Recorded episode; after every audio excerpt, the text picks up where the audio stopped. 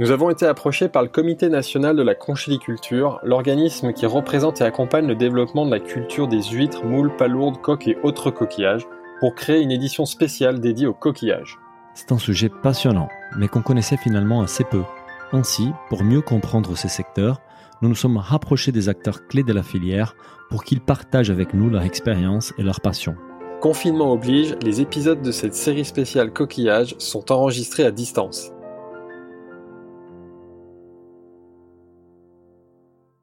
Bonjour à toutes et à tous. Je suis comme d'habitude avec mon associé Philibert qui n'attend que les, déconfinements pour, euh, pour aller voir la mer qui lui manque énormément. Bonjour Philibert. C'est clair. Bonjour Daniel. Bonjour à tous. Notre invité aujourd'hui, Philibert, est un meilleur ouvrier de France, poissonnier et caillé depuis 2017. Nous sommes donc avec un expert des coquillages. Nous sommes aujourd'hui avec Bruno Gauvin. Bonjour Bruno. Bonjour. Alors Bruno, pour commencer, je te laisse te présenter rapidement, sachant qu'on aura ensuite tous les temps du podcast pour revenir sur ton parcours et ton métier. Eh ben, je m'appelle Bruno Gauvin, je suis euh, poissonnier et caillé euh, depuis toujours, et meilleur ouvrier de France poissonnier et caillé depuis 2007. Ah, 2007, pardon. 2007, non, non, on aura l'occasion d'y revenir parce que c'est un sujet qui est passionnant, le, sujet de, de, MOF. Je ne savais même pas qu'il y avait une catégorie MOF euh, poissonnier et cahier. On a une question rituelle dans ce podcast qui est euh, Business of Bouffe, qui est pourquoi la bouffe, qu'on adapte ici dans cette édition spéciale. Pourquoi les coquillages? Quand est-ce que tu es tombé dedans? Quand est-ce que tu es tombé dans les poissons et les coquillages, toi? Bah, Mes parents étaient poissonniers euh, sur Paris. ils étaient poissonniers rue Saint-Antoine. Ils avaient une poissonnerie dans le 4e arrondissement. J'étais au-dessus de la poissonnerie. Mhm. Euh, j'ai l'impression d'avoir euh, d'avoir toujours été baigné euh, et dans le poisson et dans les coquillages. Et quand, quand est-ce que t'es es, passé à ton compte alors? Euh, C'était j'avais j'avais 28 ans donc ça devait être en, en 95 c'est ça en 95. Donc là, tour une, poissonnerie, une poissonnerie ouais, ouais. une poissonnerie classique dans Paris. Euh, alors, j'ai pas repris la poissonnerie de mes parents. Euh, tu t'es installé dans quel quartier? Dans le 6e arrondissement, rue du Cherche-Midi belle petite poissonnerie euh, de quartier dans, à l'angle de la rue du Pin et, la rue du Cherche-Midi.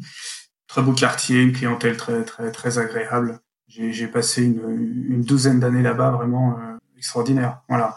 C'est la poissonnerie que Gérard Depardieu a racheté quelques années plus tard. D'accord. Qui ah s'appelle comment? Moby Dick. Alors il l'a revendu là, il l'a revendu, mais euh, Depardieu a, acheté quelques commerces, et quelques restaurants, euh, je crois, et, et il a racheté ma poissonnerie quelques années plus tard. Euh, Daniel parlait dans l'introduction du fait que tu as été MOF. Comment on devient MOF, poissonnier écaillé? Alors, ça, ça n'existe que depuis 2007, le concours. Hein. C'est Monsieur Pierre Gessel qui l'a ah. qui l'a lancé, bien sûr. Il a été voir euh, le COET, c'est l'organisme qui chapeaute, hein, qui, chapeaute ce concours. Euh, c'est un concours, euh, donc c'est chapeauté aussi par l'éducation nationale. Hein. Voilà, c'est un diplôme. Hum, donc il a ce, ce, ce monsieur euh, Pierre Gessel a, a, a, lancé pour la poissonnerie ce, ce concours en 2007 et hum, moi je l'ai presque fait sur un pari avec un avec un ami euh, qui était à l'époque formateur avec moi. Euh, j'ai été formateur au centre de formation d'apprentis poissonniers à Rungis. Et un peu sur un, mmh. pari, on s'est dit tiens pourquoi euh, pourquoi on, on, le tenterait pas euh, Allons-y, on va le préparer. Voilà. Ça a commencé comme ça.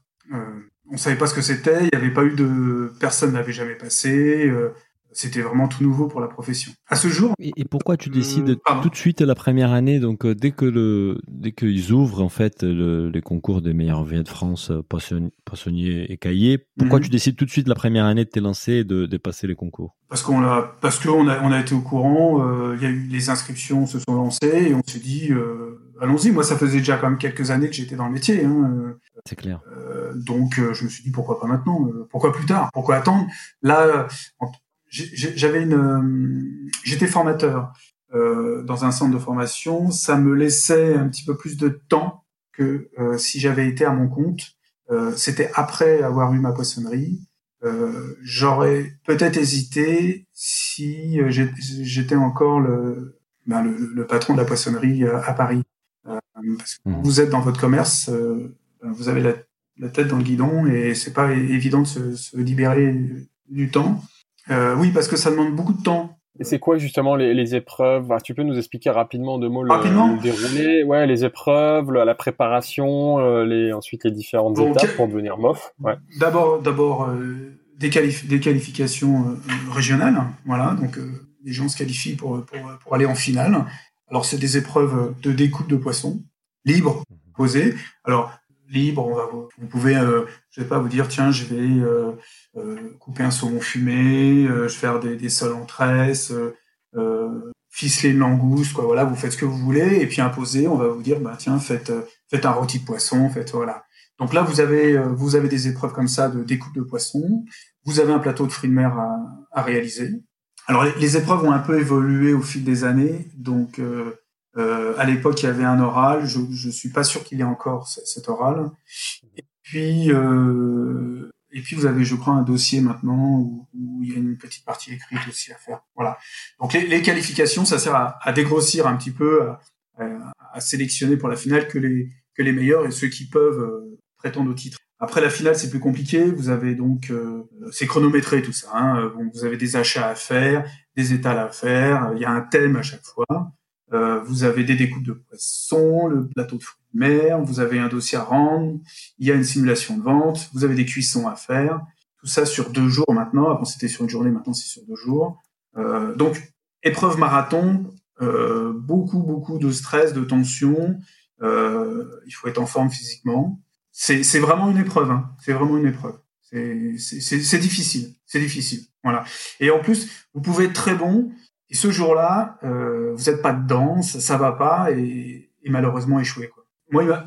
et, et, juste une question, en fait, dans, dans les épreuves, on, on te juge par rapport à ta technique, je suppose. Ouais, bien sûr. Est-ce que, est-ce qu'on va aussi te juger par rapport au goût? Est-ce qu'on vient déguster les plats et si les goûts il est pas bon, euh, tu peux être pénalisé? Alors ça, ça c'est pour le plateau de fruits de mer. Euh, si tu rates tes cuissons euh, de bulot, d'angoustine, etc., tu seras pénalisé. Voilà. Attention, le métier de poissonnier et cahier, mmh. traiteur, c'est pas on n'est pas cuisinier, on n'est pas chef. Euh, je ne me permettrai pas de donner des leçons de cuisine à un chef. Nous, notre métier, c'est vraiment commerçant, donc c'est la vente. Il y a une simulation de vente aussi. Hein. Euh, voilà, notre métier, c'est vendeur. On vend, et en plus de vendre, on, met en valeur un produit ou des produits de la mer.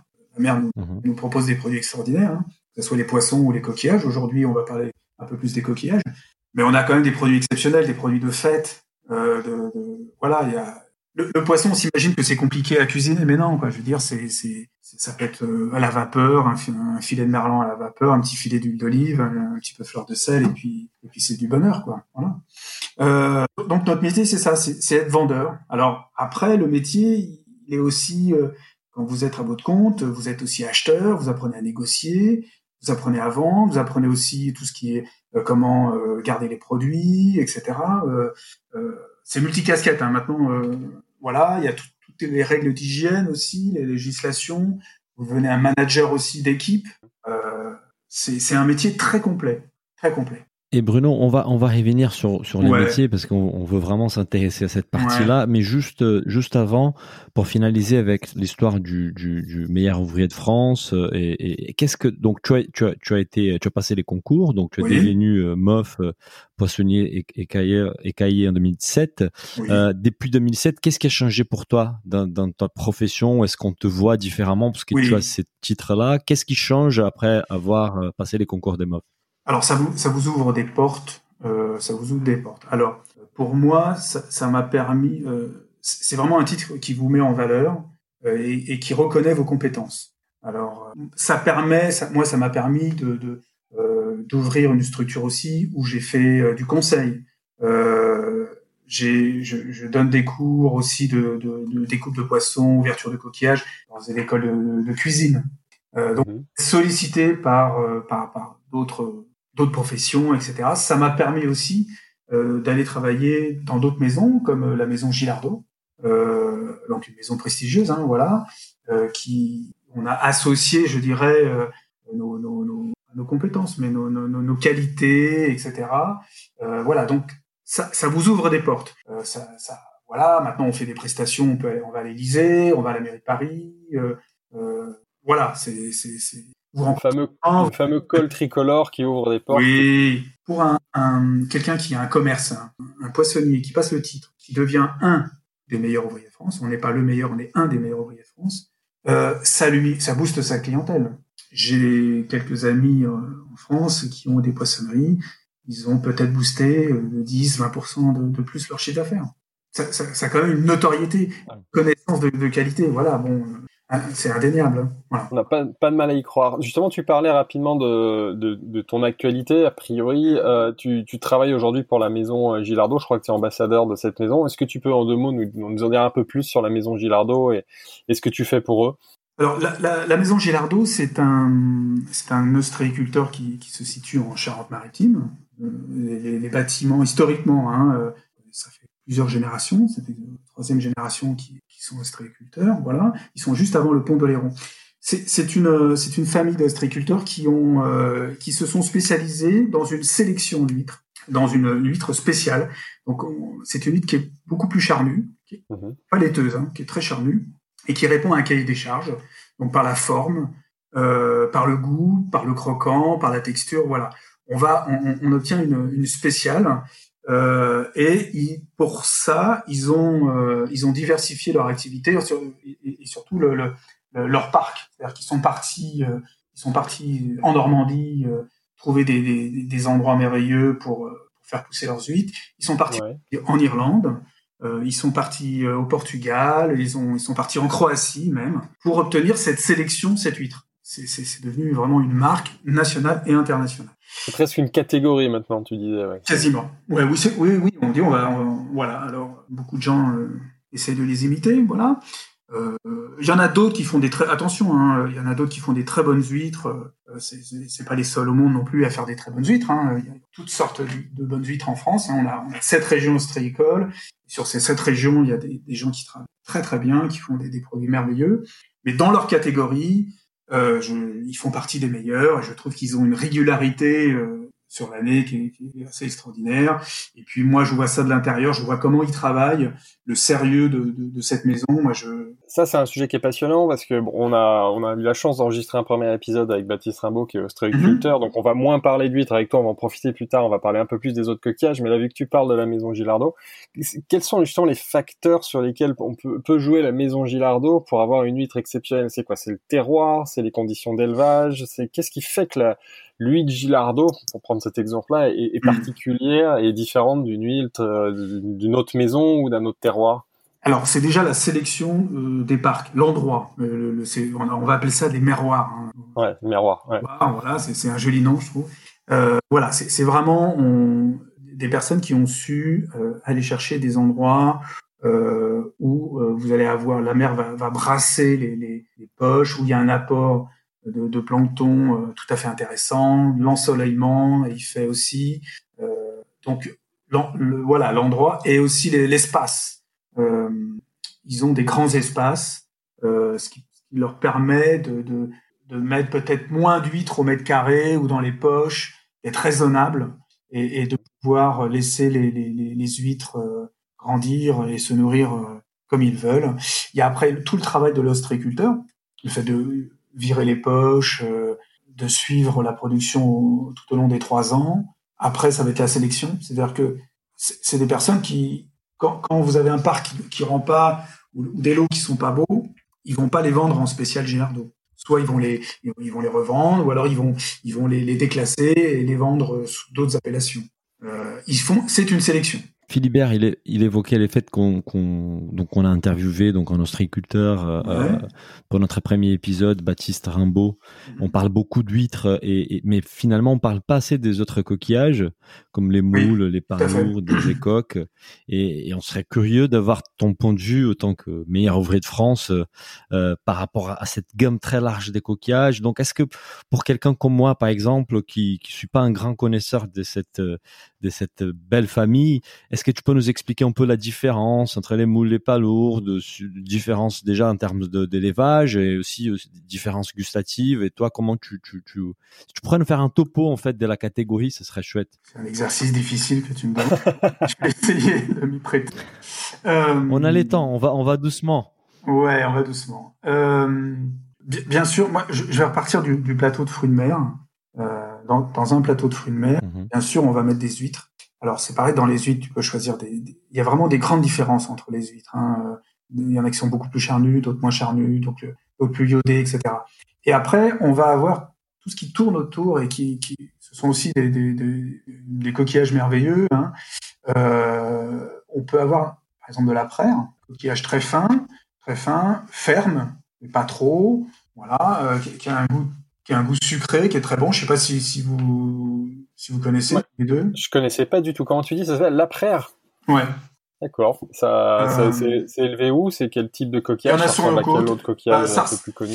Euh, ça ressemble Ouais. au coq, au coq, mais en plus gros. Ouais. Voilà. Alors il y en a sur sur nos côtes, hein, euh, voilà. Euh, très très bon coquillage.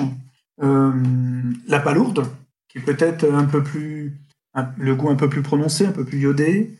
Euh, voilà. Alors généralement les palourdes Hmm. sont un petit peu plus petites. Euh, on a plus un goût, euh, plus un, je dirais un goût, un, plus un goût de mer, je dirais euh, sur, sur la palourde. Hein, c'est un petit peu plus fort comme goût. Euh, en fait, on a un panel énorme de, de, de, de saveurs euh, sur, sur les coquillages. Euh, ensuite, il y a tout ce qui est clams, amande. Euh, alors clams, c'est beaucoup plus gros. Clams vernis, vous voyez, c'est beaucoup plus gros. Euh, c'est plus ferme encore. Mhm. à manger, c'est peut-être un petit peu moins apprécié, un peu un peu moins connu, peut-être par la taille.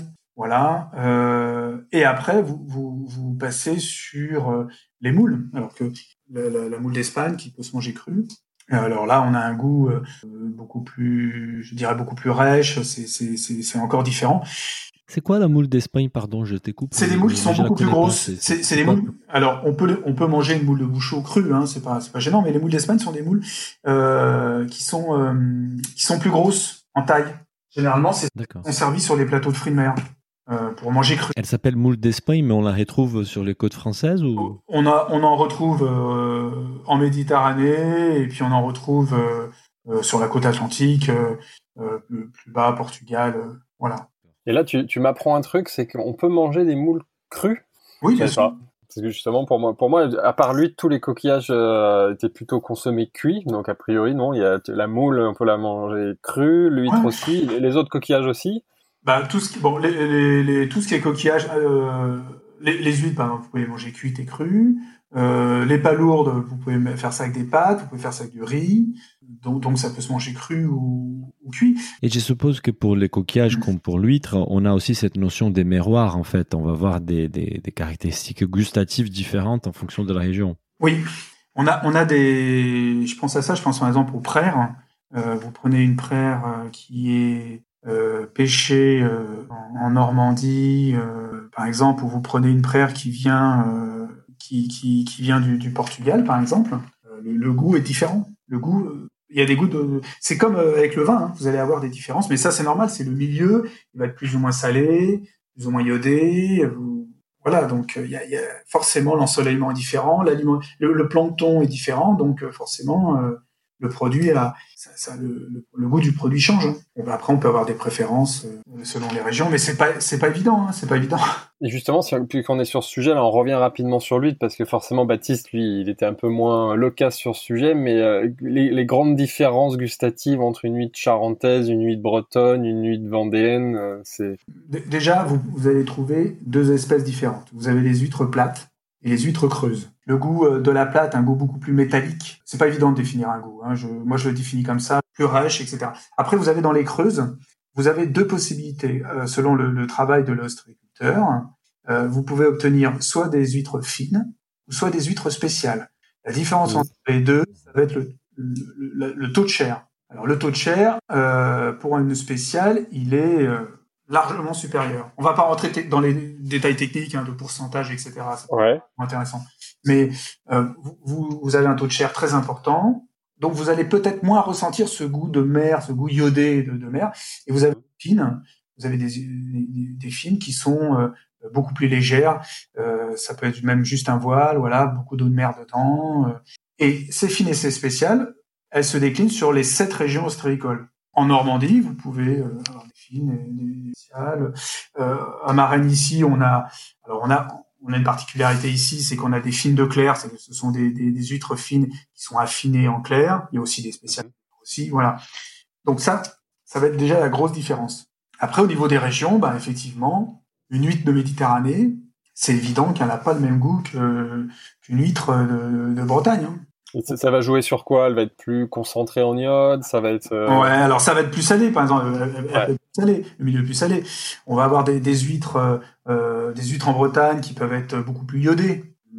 Ici en Charente, comme elles sont, si on part, si on part sur une fine de clair ou sur une spéciale de clair, c'est des huîtres qui sont passées en base dans des, des, clairs. Vous voyez, c'est des anciens marais salants où il y a un mélange d'eau douce et d'eau de mer, ce qui va ce qui va donner ce goût un peu euh, affiné de, de, de l'huître euh, de marraine. Voilà, donc ce sont des, ce, sont des, des, des différences de, de, goût qui peuvent aussi évoluer tout au long de l'année. Quand il pleut beaucoup, quand il pleut, il pleut beaucoup, euh, il pleut beaucoup. Apport d'eau douce beaucoup, ça a une influence sur le goût des huîtres, forcément. Donc il y a des saisons, on voit arriver des saisons justement. il, peut arriver selon certaines régions. On peut avoir par exemple en début septembre, octobre, on peut, on peut avoir des huîtres après l'été qui soient beaucoup plus salées que, le reste de l'année. Et toi, tu préfères les consommer quand alors les huîtres? Ça dépend des régions, tu vas me dire, mais. Franchement, moi je. Pour toi, sont... Non, moi je les consomme quand j'ai envie. C'est-à-dire, euh, euh, j'étais à Cancale euh, avant le confinement. j'étais à Cancale et, et j'ai pris plaisir à, à, manger des huîtres de Cancale sur sur la jetée. Quoi. Voilà.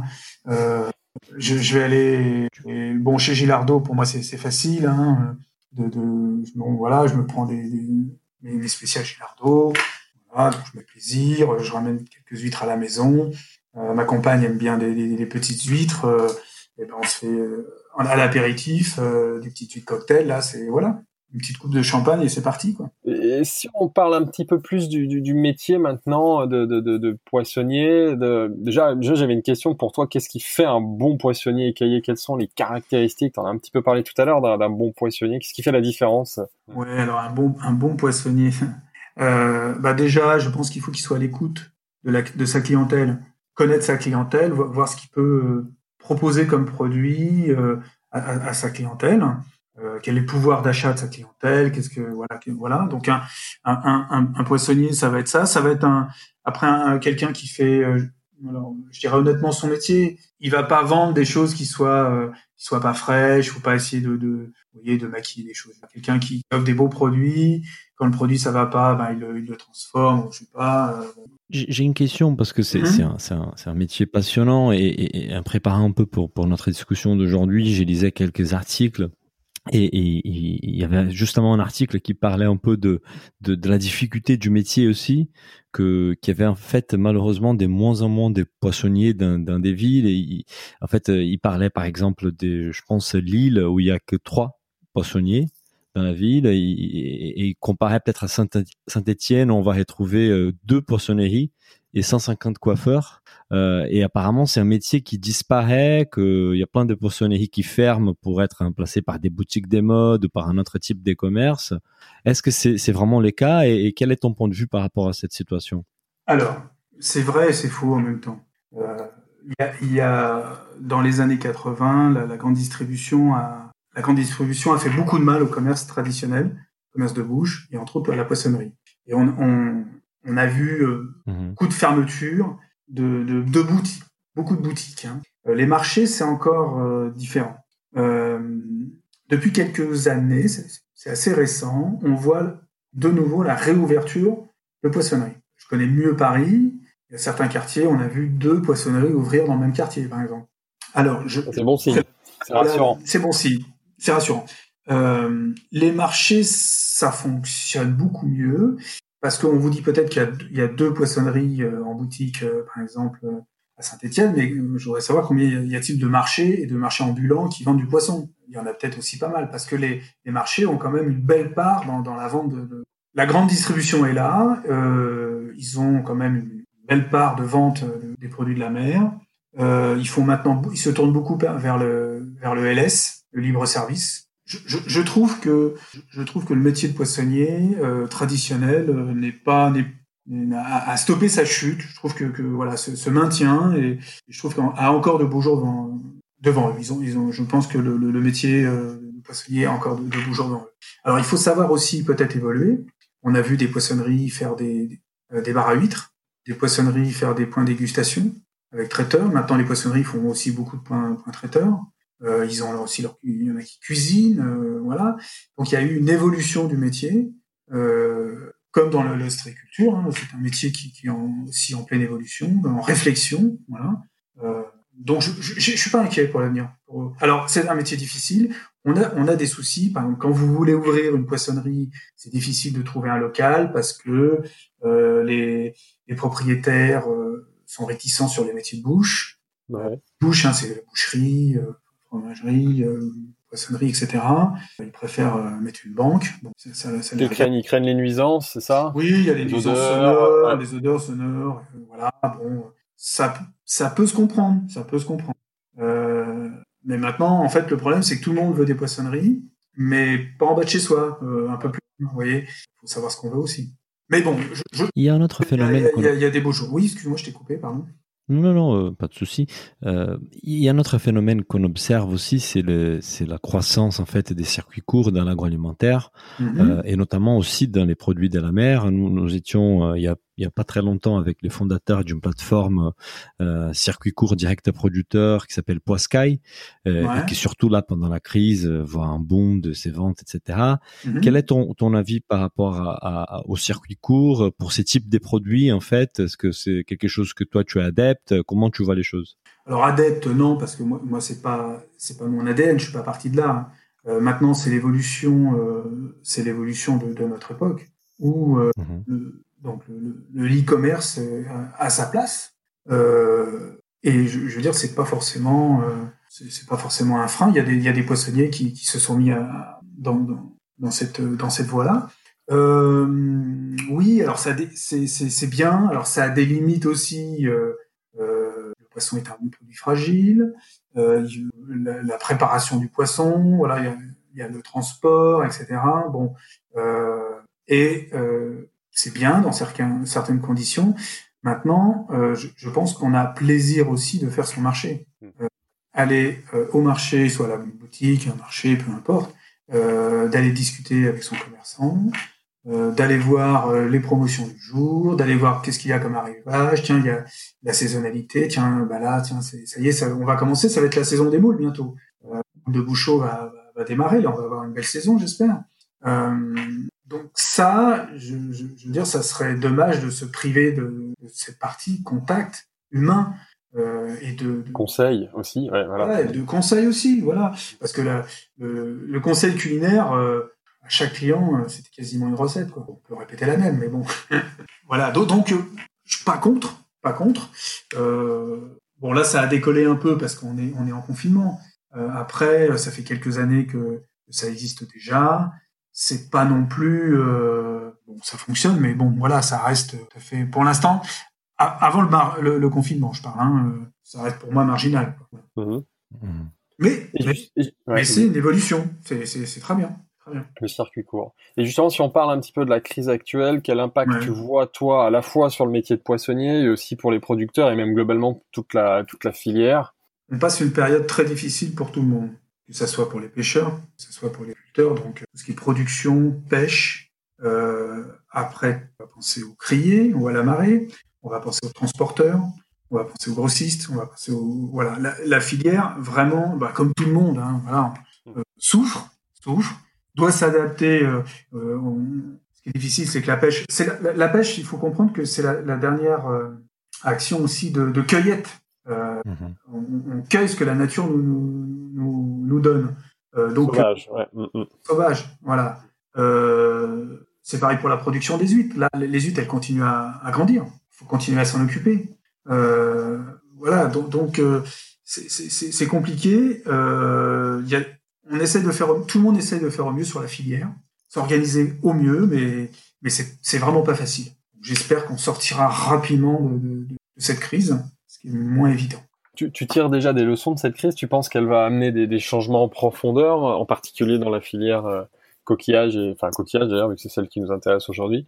Je, pense que ça va amener des réflexions et il y aura des changements. Oui, euh, oui, c'est sûr, c'est sûr. Alors la crise n'est pas passée, on, est, dedans, euh, mais effectivement, nous faire réfléchir, c'est parce que ça sera peut-être pas la dernière. Donc comment comment comment se protéger de ce genre de crise Parce que là, on, là, on a on a une crise sur un virus, mais euh, les, ostréiculteurs ont fait ont fait face à des tempêtes. les, les, cabanes ont été noyées. Quoi. Je veux dire, il y a c'est, les intempéries, les aléas climatiques, les virus, etc. c'est un métier qui est, qui est quand même difficile, difficile. Et, c'est monoproduit en plus. Un, producteur de moules fait que des moules, un producteur d'huîtres fait que des huîtres. Donc euh, c'est sûr que euh, c'est sûr qu'il y, a des réflexions à tirer. Voilà, ça c'est sûr. Pour, euh, on pourra pas empêcher, mais il faut il faut se, il faut s'armer contre voilà. Il faut, il faut être armé contre contre tout ça. Est-ce, est-ce qu'il faut euh, est-ce qu'il faut de, des, des, des, assurances, des choses, je sais, je sais pas. Hein, voilà. Et puis bon, il faut faut apprendre à vivre avec. Et, un sujet qui, qui n'a rien à voir euh, avec ce qu'on mhm. vient d'évoquer, mais c'est qui, qui, qui, moi particulièrement m'intéresse. Et en fait, sans faire exprès, on a fini, on a fini pour parler de sexe avec Baptiste parce qu'on parlait de la reproduction des huîtres. Euh, et, et, ensuite, je, je, je, suis resté avec une question dans ma tête qui, on parle souvent des huîtres comme un aphrodisiaque naturel. Bah, toi, en tant qu'expert des huîtres et des coquillages, est-ce que tu, est-ce que tu as des choses à dire sur ces sujets? Est-ce que c'est, c'est, c'est quelque chose que tu as déjà investigué? bah, écoute, euh, écoute, je confirme. Hein. T'as des témoignages? Bah, écoute. Non, je rigole. Casanova, euh, donc Casanova mangeait un sang d'huître euh, tous les jours. Ah bon? Ah, ah, bah oui, bah oui, pour pouvoir tenir, je dirais, énergiquement voilà, il, avait son sang d'huître toujours. Bon, c'est peut-être une légende, mais enfin, c'est ce qui se dit, quoi. Voilà. Mais, mais on peut, on peut rebondir là-dessus parce que les, les, huîtres, ça amène beaucoup de, de minéraux, de, d'oligo-éléments, de vitamines. Euh, euh donc effectivement, c'est, bon pour pas seulement que le sexe, hein, mais c'est bon pour tout. Voilà, pour les sportifs. Euh, ouais. Les sportifs, dedans il y a du zinc. Dans les huîtres, il y a, il y a dans, dans, les huttes et dans les moules, dans les, les praires, dans les palourdes, etc. pour la santé, ce sont des produits exceptionnels. Puis c'est des produits qu'on peut manger quasiment sans transformation. Euh, on rajoute, on n'a rien à rajouter pour, pour se régaler, quoi. C'est qu'on en a plutôt une image d'un produit sain, en effet, les huîtres et tous les, oui, coquillages. Les coquillages. produits quand on les consomme, on se fait du bien bien sûr, bien sûr. Certainement des études qui doivent montrer que si on en consomme trop, il y a peut-être des, des, des, des, points négatifs, ah, mais c'est que non, on a une image d'un produit sain. Ouais. Mm. ouais, mais ça c'est comme tout, c'est-à-dire que comme tout, il faut en abuser, c'est-à-dire que euh, il y a, y a ça c'est il faut il faut varier son alimentation. Ça c'est voilà, c'est sûr que si, si tu manges que des moules tous les jours, il va t'auras des carences quoi. Je veux dire, il faut il faut il faut varier son alimentation. Voilà. Mais euh, mais c'est important de manger régulièrement des, des, des, coquillages. Et là, si en ce moment encore plus, parce que euh, on a, la, filière a besoin d'être soutenue, euh, nos huîtres grossissent, euh, donc avoir beaucoup de grosses tailles, euh, ça se vend beaucoup moins. Donc vraiment, vraiment, moi, si j'ai un message à, à, à passer euh, aux auditeurs, hein, c'est n'hésitez pas à acheter des coquillages, quoi, des moules, des, mmh. on va rentrer dans la saison des moules. Euh, faites-vous plaisir avec des coques, faites bien des sablés, Hein, voilà. Euh, des, des, faites-vous plaisir avec des palourdes ou les faites ouvrir comme des moules, quoi. Je veux dire, vraiment, faites-vous mhm. plaisir, quoi. Achetez, achetez, achetez vraiment des coquillages. Euh, en plus, ça donne le moral, c'est, c'est, festif, quoi. Je veux dire, six huîtres, euh, un verre de vin blanc, euh, on se met sur son balcon, euh, on est presque au bord de la mer, quoi. Ouais, c'est ce que je disais en intro. Enfin, ça, ça, ça, donne un peu envie de voyager. Ça, ouais, non, non, franchement, il faut que tu arrêtes, Bruno, parce que là, on travaille. Donc, on va arrêter les podcasts pour aller manger des huîtres et boire un verre. Je te dis pas ce que j'ai dans mon frigo. Juste, juste une dernière question, parce qu'on arrive à la fin, Bruno, de, de, ces podcasts. Déjà euh, on, aime beaucoup. Déjà, mais si tu veux, on peut continuer. Hein. Il n'y a pas de limite non plus. non, mais ce sont... bah, si Est-ce qu'il y a des choses que tu, tu souhaites nous dire? Est-ce qu'il y a des points qu'on n'a pas évoqués? Bah, Comment déguster euh, un coquillage euh, En fait, je pense que euh, c'est important de prendre son temps, de bien mâcher, de pas le gober. Euh, éviter, euh, si vous voulez vraiment avoir toutes les saveurs, éviter le vinaigre, éviter le citron, nature. Peut-être avec un petit peu de, un tour de moulin à poivre. Vous avez si vous avez du bon poivre, c'est un exhausteur de goût, pourquoi pas. Euh, maintenant, si vous aimez le citron, allez-y. Hein, je veux dire, chacun ce qu'il veut. Mais euh, évitez aussi de, de, de, laisser vos coquillages. Euh, par exemple, vous faites un plateau de fruits de mer, vous mettez de la glace et de laisser vos, vos coquillages pendant une heure sur la glace ils vont descendre en température, il y aura plus de goût, c'est comme le vin. Oui, ça bloque, ouais. Mmh, mmh. Ça bloque les, les saveurs, donc euh, ça doit être frais, le produit doit être frais, mais, mais pas froid. ça, ça c'est important pour, pour, pour la, la, la dégustation. Voilà. Il y aurait plein de choses à dire. Faut, faut faire un autre podcast, hein, parce que comment les conserver. Par on, fera, Combien on fera un épisode spécial sur la, la dégustation et la consommation. Ouais, je pense qu'il faut, il faut faire. Mais justement, donc Bruno, et justement, on, a, on approche de la fin de ce podcast. Est-ce que tu aurais un, un, bon plan à partager avec nos auditeurs, une astuce justement de dégustation euh, euh, Tu nous disais justement de surveiller la température euh, de, du, du, service, d'éviter de mettre les coquillages directement sur la glace, et comme en effet dans le vin, bah, qu'on qu'on coupe pas complètement les saveurs en les, en les, en les mettant à des températures trop basses. Est-ce que tu as d'autres bons plans comme ça, coquillages, à partager avec nos auditeurs? Bah écoute, la semaine dernière, euh, on, on s'est fait un, apéro dînatoire là avec des amis, mais en, en, en visio, quoi. Voilà. Hein. Ouais. Euh, j'avais j'avais quelques huîtres quelques huîtres spéciales Gilardo, excusez Ouais. forcément, forcément. forcément, voilà. Mais ça peut se faire avec toutes les huîtres spéciales. Hein. Il n'y a pas de souci. On... Voilà. Et, euh, et, en fait, on, on, les a fait chaudes. D'accord. Donc euh, moi, je les, je les décortique, je nettoie la coquille, voilà. Après, je les remets, je les remets dans, la, dans leur coquille et je fais une, une petite euh, euh, une petite sauce. En fait, je, je, prends du beurre, je mélange avec de l'échalote hachée, voilà, finement, euh, ouais. haché, euh, je mets un tout petit peu d'ail, euh, je poivre un petit peu et euh, je remplis le, la, la, la, coquille avec de l'huître, avec le, le, mollusque dedans. Ouais. je mets un petit peu de chapelure dessus et je passe au four. Ah, c'est au four, d'accord. J'allais te demander la cuisson au four, d'accord. Au four, ouais. euh, voilà, 180, 5 minutes. En fait, faut pas que le beurre... D'accord. Ouais, faut pas que le beurre boue. Euh, tu sors ça, tu... de toute façon, tu verras le, le, le, la préparation, elle prend une jolie couleur dorée. Ouais. Donc, je l'ai fait gratiner. C'est tout simple, hein. Et après, tu les dégustes. Euh, et, déguste, les... et on, on, a fait ça. Euh, on, a fait ça à l'apéro, c'était super sympa. Quoi. Ça, ça, change, ça change de l'huître voilà. C'est voilà. un bon plan, une bonne recette facile à faire. Bah écoute, merci euh, Bruno pour le temps que tu as passé avec nous et toutes ces explications à la fois sur les huîtres, sur tous les autres coquillages, sur le métier de poissonnier et cahier aussi, c'était intéressant et même le concours MOF. Bah, merci beaucoup et à très bientôt. Merci euh, Philibert, merci euh, Daniel. Voilà. Au, au revoir. Merci, au revoir. Si le podcast vous a plu, n'hésitez pas à le noter 5 étoiles sur votre appli et surtout partagez notre podcast autour de vous. Nous vous invitons également à vous inscrire à notre newsletter pour essayer voir les prochains épisodes. Pour cela, rendez-vous sur le site businessofbooth.com. À, à, très, très bientôt. bientôt.